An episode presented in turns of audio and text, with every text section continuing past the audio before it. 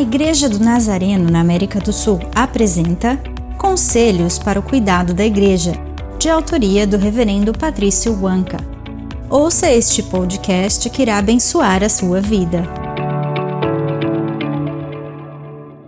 Continuando com a descrição de Paulo dos falsos mestres.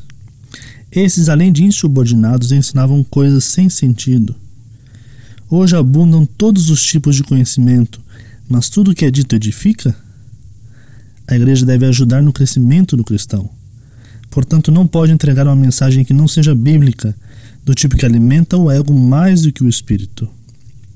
Aqueles que ensinam levem em consideração o que Paulo diz aos Efésios: Não saia da boca de vocês nenhuma palavra suja, mas unicamente a que for boa para a edificação, conforme a necessidade, e assim transmita graça aos que ouvem. Da mesma forma, todo discípulo deve selecionar o que recebe, comer o que realmente nutre, mesmo que não tenha o melhor sabor.